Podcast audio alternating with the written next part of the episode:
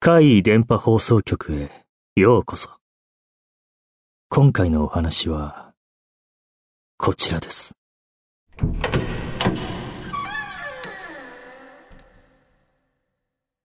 こっくりさんは禁止。小学校4年生の時の話。あの頃はとにかく元気だった。休み時間すらも惜しんで、みんなで鬼ごっこ系の遊びやサッカーなんかをやってた。もっと遊ぶ時間はないものかと考えたら、朝があるじゃないかってことになって。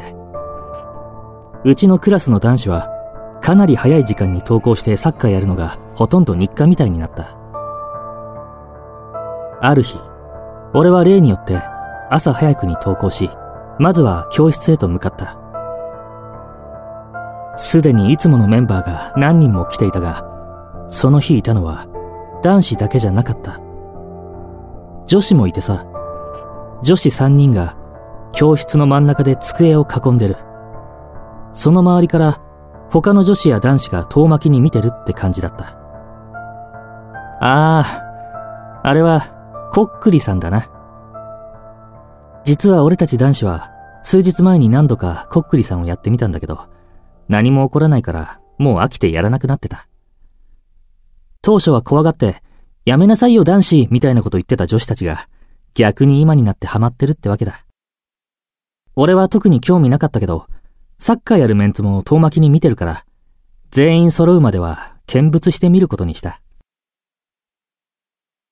すると、小さな悲鳴とともに、教室中がざわめき出す。動いたって声が聞こえた。紙の上に置いた10円玉が一人でに動いたようだった。本当か？誰かが動かしてるんじゃないのか？なんて懐疑的な見方をしていた俺だったが次の瞬間思わず声が出そうなくらい驚いた。こっくりさんのやり方にはいろいろな説やローカルルールみたいなのがあってどれが正しいのかよくわからなかったが少なくとも俺が聞いた限り共通してやってはいけないことがあったそれは途中で10円玉から指を離すこと。恐怖のあまり、指を離して後ずさってしまった小早川さんに、教室中が息を飲む。次の瞬間、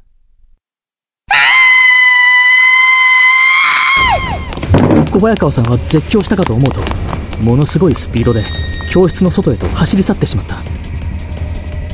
みんな凍りついているように動かなかった。でも俺は直感でヤバいと思い、すぐに小早川さんを追いかけた。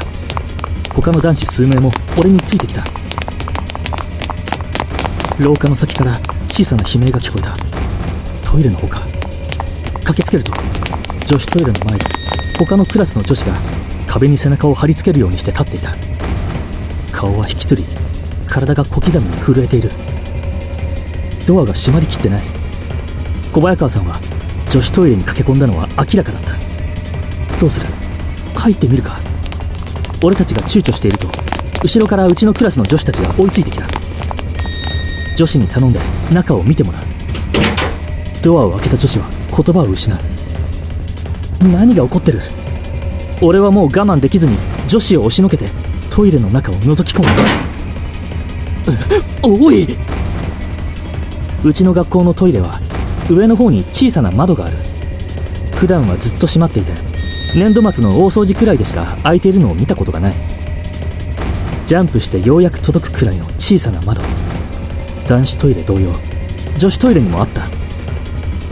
その窓に上半身を突っ込んでもがいている小早川さんの姿を見た俺はすぐに駆け寄った。やばい飛び降りる気だ。ここ3階だぞ。俺は両手で小早川さんの足を掴んだが危うく顔面を蹴られるところだった。相当な力だ。他の男子がもう片方の足を掴む。俺たちは小早川さんを引きずり下ろそうとしたがなかなかうまくいかない。どれくらいそうしていたかは分からないけど駆けつけた先生と協力してなんとか飛び降りるのは阻止できた。そのままうつ伏せにして押さえつけたが小早川さんは獣のようなうなり声を上げながらなおも抵抗する。先生と男子数名じゃなければ逃げられていたかもしれない数分後、だんだんと小早川さんの力が弱まっていき、ついには目を閉じて眠るようにおとなしくなった。呼吸はしている。死んではいない。そのまま保健室まで運んで、俺ともう一人の女子が事情を説明するために残り、他の生徒は教室に返された。しばらくして他の先生も数人来て見張りにつくことになり、俺たちも教室に戻った。小早川さんは昼休み前には意識を取り戻した。検査を受けた結果、手や肘に擦り傷ができた程度で、その他はどこにも異常は見られなかったそうだ。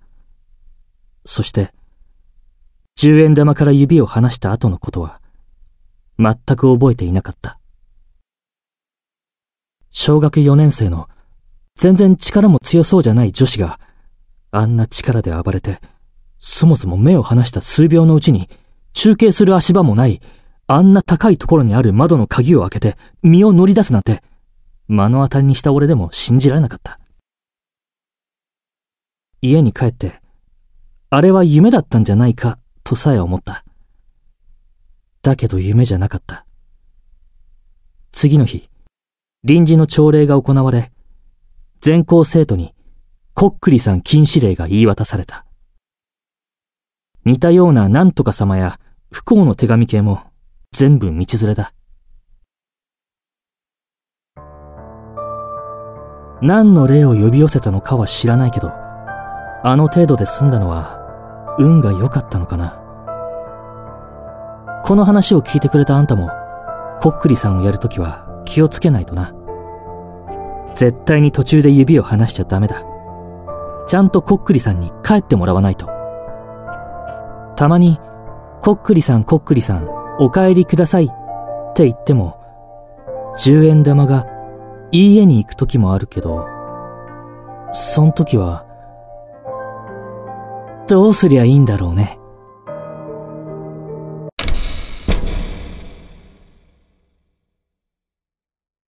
いかがでしたか？次は、あなたの身に起こったお話を聞かせてくださいね。